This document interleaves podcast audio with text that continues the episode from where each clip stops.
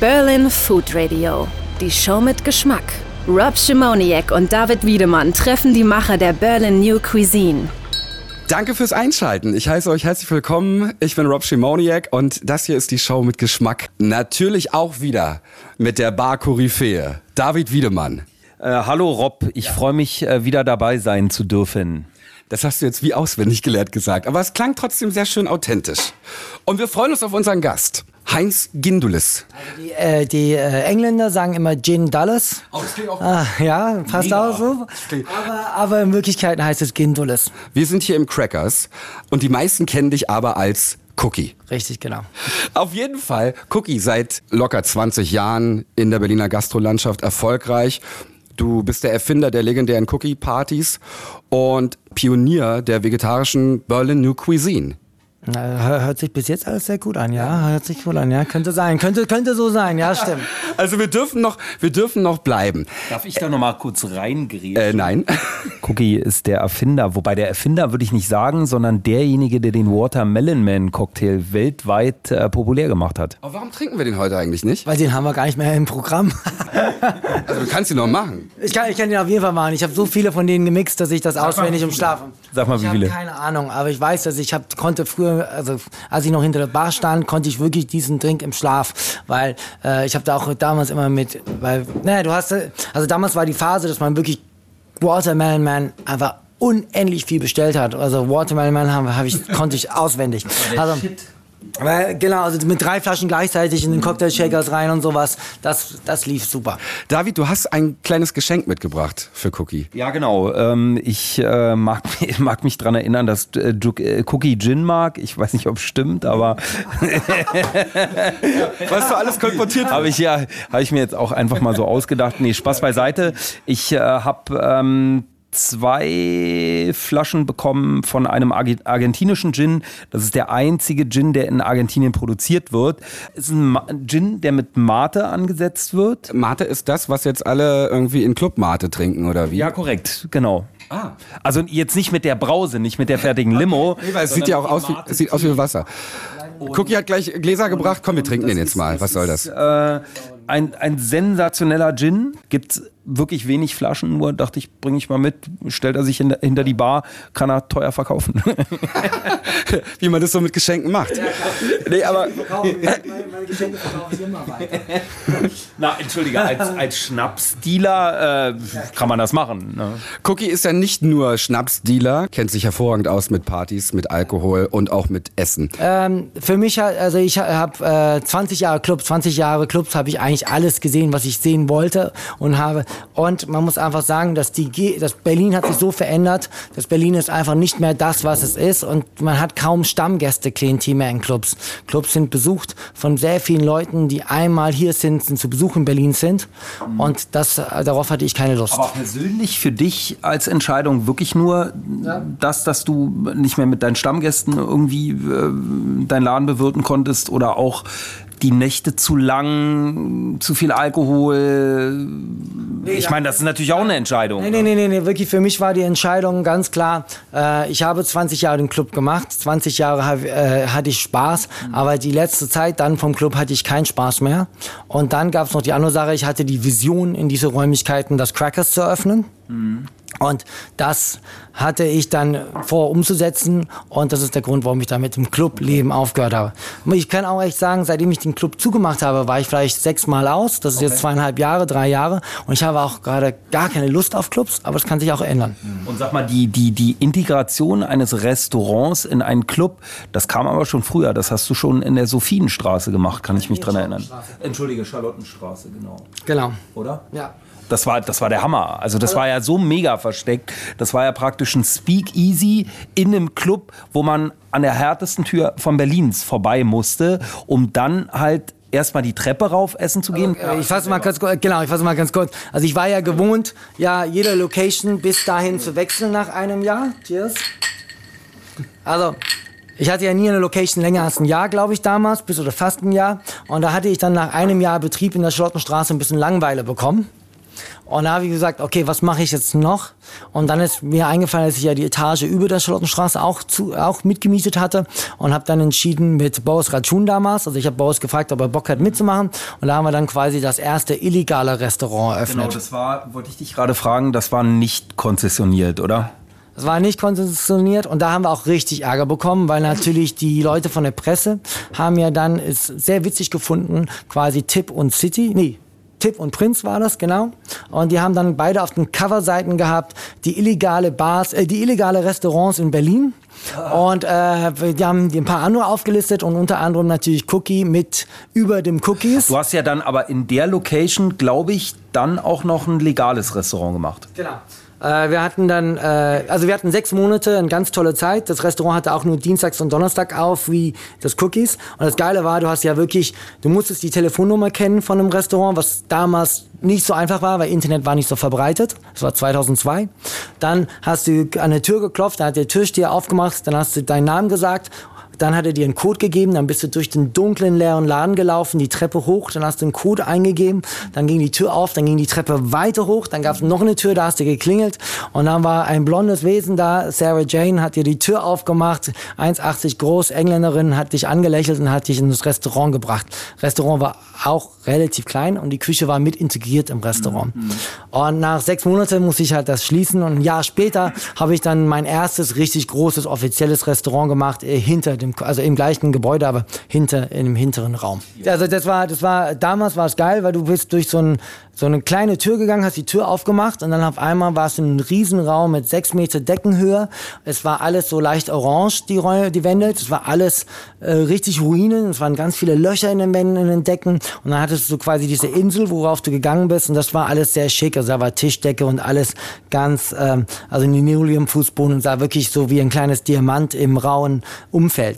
Das war äh, revolutionär. Cool. Muss ich wirklich sagen. Und cool. Das Crackers, um dann den Punkt zu kommen, das Crackers äh, äh, ist von der Aufteilung ähnlich, aber es hat natürlich einen ganz anderen Flair von der Modernität. Also damals war es wirklich diese raue Wände, die toll waren und diese kleine Diamantinsel, sage ich jetzt mal. Und hier hast du ja wirklich ähm, auch diese dunkle Farben. Äh, du hast äh, einfach eine ganz andere Atmosphäre, obwohl ich finde auch, es erinnert total, also die Aufteilung mit dieser Sitzinsel, wo man erhöht sitzt und die anderen Leute laufen vorbei, das, das ist, ist, gleich.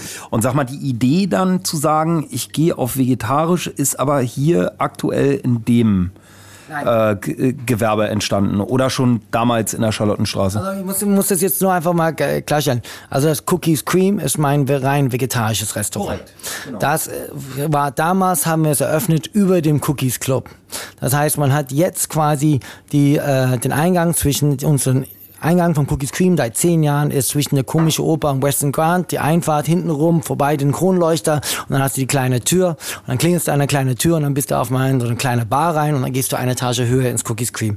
Das ist so wie gehabt. Mhm. Das Crackers befindet sich in den ehemaligen Clubräumlichkeiten, was schon immer den Eingang auf der Friedrichstraße Ecke unter den Linden hat.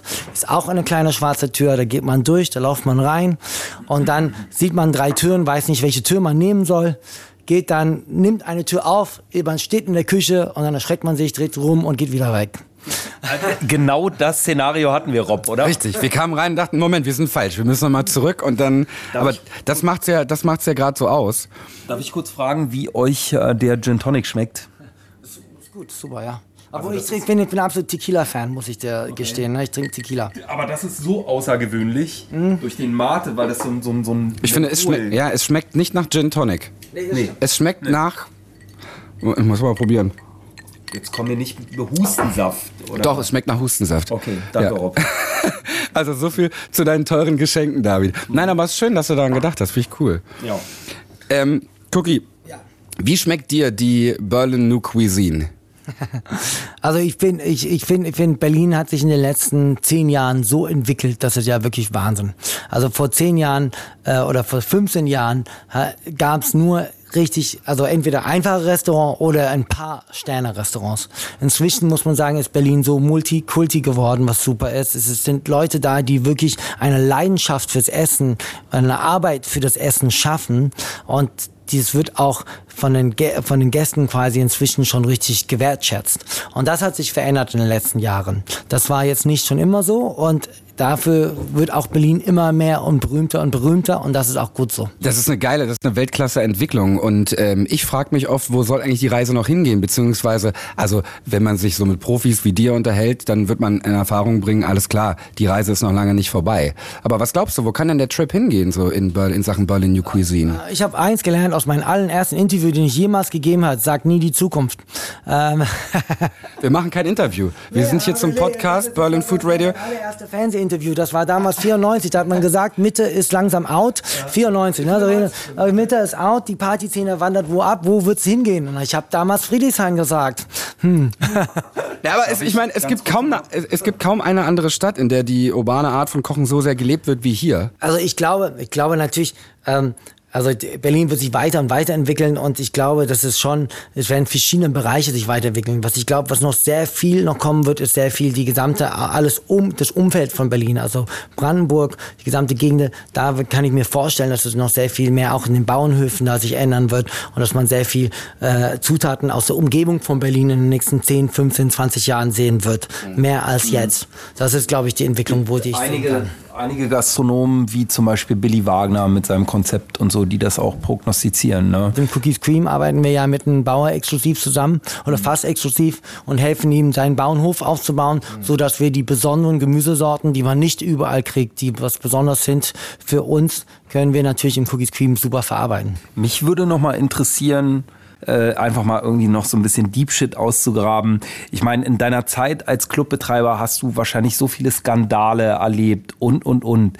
Ähm, ist das heute bei dir in den Restaurants noch genauso, dass du ja, mit Fails aus der Nacht umgehen musst, so wie als Clubbetreiber? Oder ist, hat sich das komplett gewandelt jetzt als, äh, ich meine jetzt nicht unbedingt persönlich, sondern auch auf deine Gäste bezogen? Aber ich würde sagen auch persönlich.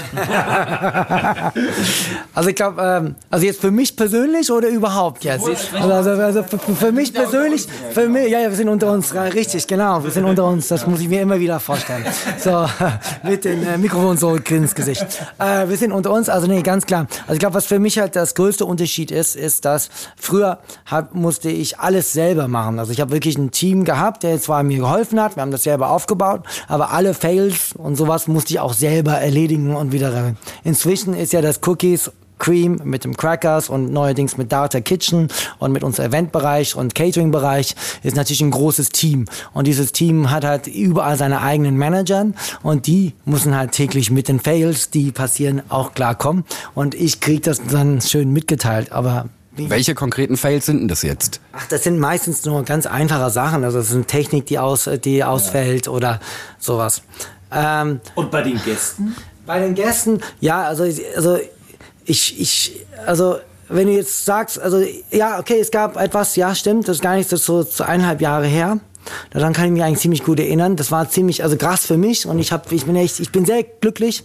Also zum Beispiel, wir hatten, es war die äh, Berlin Art Week, glaube ich, und das Restaurant war over, overbooked und wir hatten wirklich richtig viel zu tun und alle Gäste mussten mindestens eine Stunde auf ihren Tisch warten und ich habe den Empfang gemacht, weil jemand krank war und ich war vorne an der Tür und habe alle immer begrüßt und dahin gebracht und es gab halt einen Tisch, wo eigentlich zeitlich das alles super hingehauen hat. Mhm. Also ein Tisch, die kamen rein, der Tisch war sofort frei vorbei und so, da, da, da. Dann kam der Gast, dann kam aber fünf Minuten später jemand rein und sagte, ja, ich hab, sitze da und da. Und dann meinte, ich bin der und der.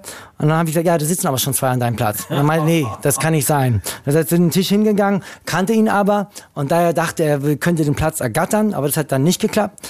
Aber auf jeden Fall war eine Frau dabei die dann etwas länger aufs Essen warten musste. Und die hat mich so angeschrien. Nein, ehrlich? So vor angeschrien, vor allen. Im Restaurant? Im Restaurant. Und da habe ich jetzt überlegt, was mache ich jetzt? Schmeiße ich die einfach raus und sage, hey, lass es sein oder ignoriere ich die. Ja, ja. Und ich habe am Ende die ihren Essen gebracht, ignoriert. Und das war so echt ein Kampf in Aussitzen. mir zu sagen, okay, schmeiße ich jetzt raus oder sitze ich das aus, genau richtig. Ja. Und ich bin sehr froh, dass ich es ausgesetzt habe, obwohl am nächsten Tag habe ich mich darüber sehr geärgert und hätte eigentlich gesagt, okay, tschüss. Also sie haben ja nicht mal auf den Tisch gewartet. Hat sie denn gewusst, mit wem sie da überhaupt redet? Keine Ahnung. Okay. Das weiß ich nicht. Ja, also der Typ Weil ich am Tisch, dir- ja, sie nicht. Okay, weil ich sag dir so, dass das genau dann immer passiert, wenn der Betreiber mal irgendwie einspringen muss. Dann wird's voll, dann wird's kritisch. Ja, schöne Story. Danke dafür, Cookie. Aber ich meine, der Laden, äh, er ist ja nicht nur von der Aufteilung und von der Optik was Besonderes, sondern auch vom Gefühl. Also wenn man schon mal reinkommt. Die Mucke ist laut. Welche Faktoren spielen für dich und für deine Gestaltung eines Ladens so, somit die wichtigsten Rollen? Also ich glaube, das Allerwichtigste ist für mich, dass ich mich wohlfühle. Das ist so, ich gehe davon aus und sage, was möchte ich Neues schaffen? Was möchte ich, also ich möchte nicht immer Copy-Paste machen, das, dafür bin ich, ich muss immer eine Neuerung haben. Und dass ich sage, okay, mir gefällt der Laden. Und dann hoffe ich, dass er bei den Gästen ankommt. Und das ist in den letzten 20 Jahren meistens sehr gut passiert. Ist nicht immer passiert, aber meistens. Oder es war auch so, dass man, also wenn man einen Laden öffnet, dann ist er auch nie so fertig. Also wir bauen immer weiter, wir denken was an. Also manchmal kriegen das Gäste nicht mit, aber es wird immer wieder irgendwo in eine Ecke was anders gebaut und gebastelt und verändert. Und ich glaube, das Wichtigste ist jetzt über die Jahre gesehen, dass ich mich hier wohlfühle, dass mein Team sich dann wohlfühlt und dann, wenn wir uns wohlfühlen, Team und ich, dann werden sich auch die Gäste wohlfühlen. Ähm, ich mag das Versteckte.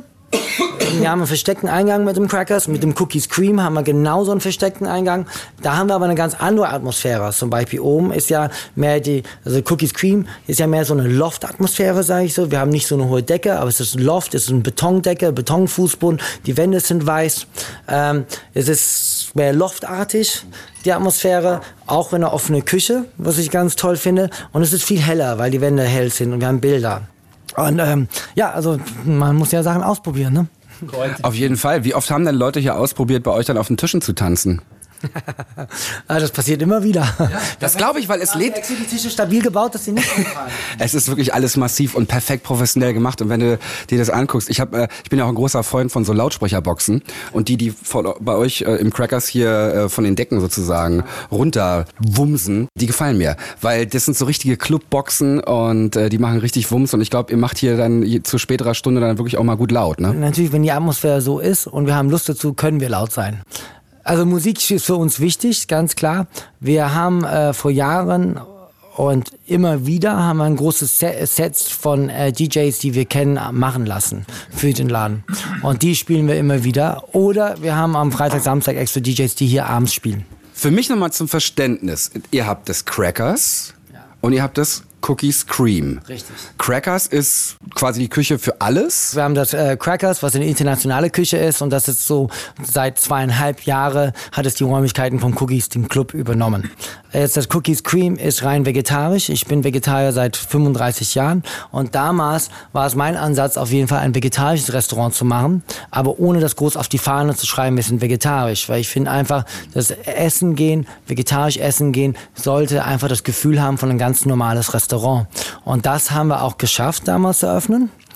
Wo wir aber sehr lange gelernt haben, ist, dass eine vegetarische Küche zu aufzubauen, ist nicht so ganz das Einfachste. Also wir haben, wir haben uns damals schon immer gesagt, es ist eine Gemüseküche und wir kochen Gemüse in eine besondere Art und nützen die Kocharten, die man eigentlich Fleisch benutzt zum Kochen. Also heißt, die, Kü die Küche macht Verfahren mit der Gemüse so, wie man es eigentlich auch beim Fleisch machen würde.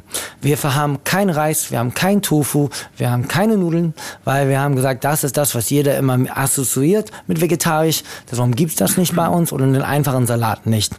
Wir haben es aber über die Jahre aufgebaut. Also zehn Jahre ist eine lange Zeit. Stefan Henschel hat zehn Jahre im Cookies Cream die Gerichte erfunden und aufgebaut. Und die Qualität, die wir inzwischen jetzt servieren, sagen die meisten Gäste, die f- merken gar nicht, dass das Fleisch los ist. Wie entstehen denn dann bei euch jetzt ganz konkret die Gerichte? Also du bist jetzt nicht der Koch, ist klar. Aber inwieweit bist du da noch involviert, vor allem auch als sozusagen der Vegetariertum lebt, äh, seit über 30 Jahren? Oder mischst du dich da gar nicht ein? Also äh, ich interessiere mich für das Essen, ganz klar. Ich interessiere für mich, was für neue Gerichte auf der Karte sind. Und ich will auch derjenige sein, der als Erste weiß, was wir als Neues auf der Karte haben. Und auch um dem Feedback zu geben, wie gut ich was finde. Okay, äh, muss das kalkulieren. Arsch. Äh, das Geld ist immer zweitstellig. Das erste ist die Atmosphäre und die, äh, die das Gefühl, was man kriegt. Ähm, was ganz wichtig ist, Stefan Henschel. Stefan Henschel, der ist derjenige mit seinem Team, der die Gerichte erfindet, die, die, es überlegt und dann besprechen wir das, wir schauen uns gemeinsam an. Manche Gerichte mal sagt man, okay, da muss noch ein bisschen was getunt werden, aber eigentlich ist das ganz klar Stefan Henschel sein Bereich mhm. und er ist der Chefkoch und er soll das machen. Schön, wie diplomatisch du das sagst, dass auch mal was getunt werden muss und so weiter. Also ich meine, du kostest es ja auch alles und ich, ich weiß ehrlich gesagt nicht, wie ich reagieren würde, wenn ich da so einen Weltklasse-Koch habe und ich habe, ähm, ich habe, ich, und ich, ich probiere das und es schmeckt mir halt gar nicht. Was sagst du denn dann? Also es gab bis jetzt, glaube ich, ganz wenig Sachen, die nicht geschmeckt haben von Anfang an. Also ich kann mich nicht dran erinnern. Es sind nicht manchmal meine Favorites, aber ich aber ich muss ja auch zugeben, ich bin ja nicht der Maß alle Stäbe und ja, es gibt viele Gäste, die was anders toll finden. Wenn ich ein Gericht toll finde, heißt es noch lange nicht, dass die anderen Gäste den verstehen. Wir haben momentan auf der Karte einen Blumenkohl. Der ist so speziell, so besonders, dass... Erklär mal warum bitte. Weil du bekommst, also, äh, nee, du bekommst etwas, was du nicht erwartest, ist das Erste. Mhm. Das Erste, du bist schon ein bisschen wow, wenn es am, ähm, am Tisch kommt. Und dann geschmacklich ist das so verfeinert worden mit so spezielle äh, Gewürze mhm. und sowas, die sehr unterschwellig sind. Und das heißt, es gibt Gäste, die das wirklich sagen, wow, das ist das Beste, was ich schon seit Jahren nicht gegessen habe und wow, sind total überrascht. Das geht mir auch so. Aber es gibt auch Gäste, die sagen, was ist denn das?